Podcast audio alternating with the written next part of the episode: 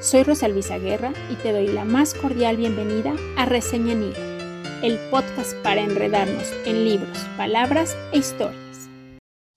Este episodio es el cierre de la primera temporada y quiero hacer una breve recapitulación de las escritoras de las que hablamos estas semanas. Primero quiero aclarar por qué escogí mujeres. La verdad es que tomé como pretexto para empezar a lanzar el blog el Día de la Escritora, que este año 2021 se conmemoró el 18 de octubre sentí que me ofrecía la oportunidad de hablar de la obra de mujeres que me parecía que no estaban siendo leídas o que valía la pena recuperar. Sin quererlo, la selección quedó cargada a autoras que escribieron en inglés. La excepción fue Guadalupe Amor, que es mexicana. Tuvimos cuatro nacidas en Estados Unidos, Louisa May Alcott, Emily Dickinson y Pearl S. Book, así como Edith Wharton.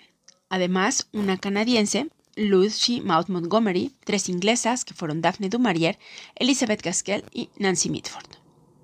En cuanto a épocas, tenemos a tres autoras totalmente del siglo XIX, Alcott, Dickinson y Gaskell, mientras otras nacieron en el XIX pero publicaron en el XX, que fueron Wharton y Montgomery.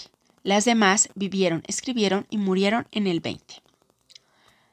Me llamó la atención que ninguna de ellas vivió realmente en pobreza, sí con limitaciones económicas, como fue el caso de Alcott, debidas a la conducta errática de su padre. Pero otras como Wharton o Dickinson vivieron siempre en la abundancia. Los casos de Dumarier, Mitford y Book nos muestran que aunque nacieron en un ambiente donde había holgura económica, fue su trabajo el que las mantuvo en la etapa adulta y les permitió no depender de padres o esposos. En términos generales, todas estas, casi todas estas autoras lograron en vida tener éxito económico derivado de su trabajo con la palabra escrita.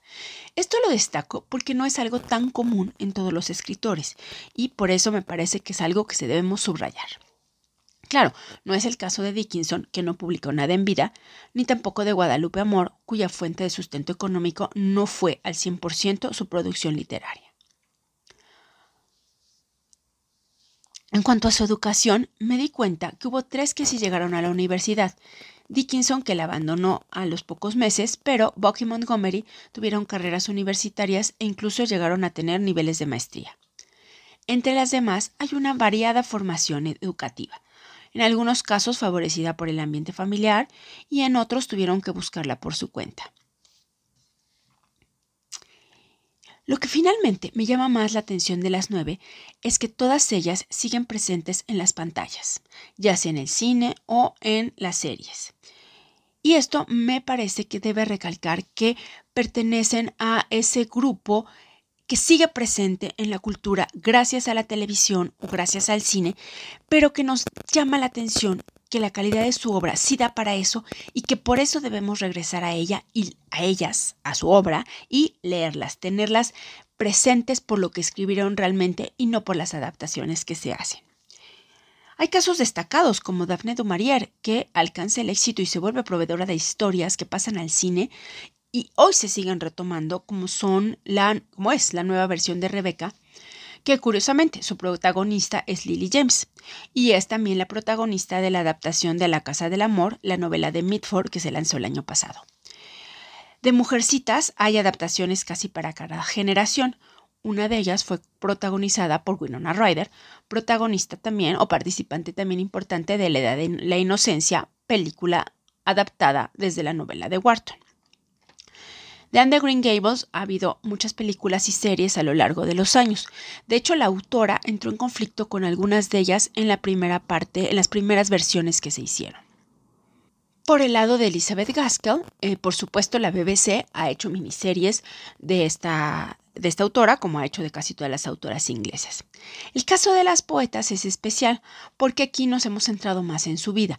Emily Dickinson hay una serie actualmente donde retoma su vida.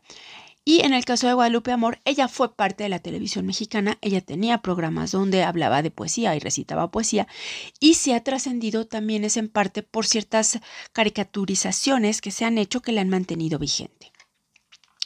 El hecho de que estén presentes en la cultura popular a través de las pantallas, lo repito, apunta a que su obra tiene elementos importantes y que precisamente es lo que nos debe llevar a su relectura, a la relectura directa de ellas. Por último, agradezco a todos los que han encontrado en este podcast la oportunidad de leer a nuevas autoras o reencontrarse con viejas conocidas. Estoy convencida de que el poder de las palabras bien escritas sobrevive a los vaivenes del tiempo y siempre nos ofrece un momento gozoso de lectura.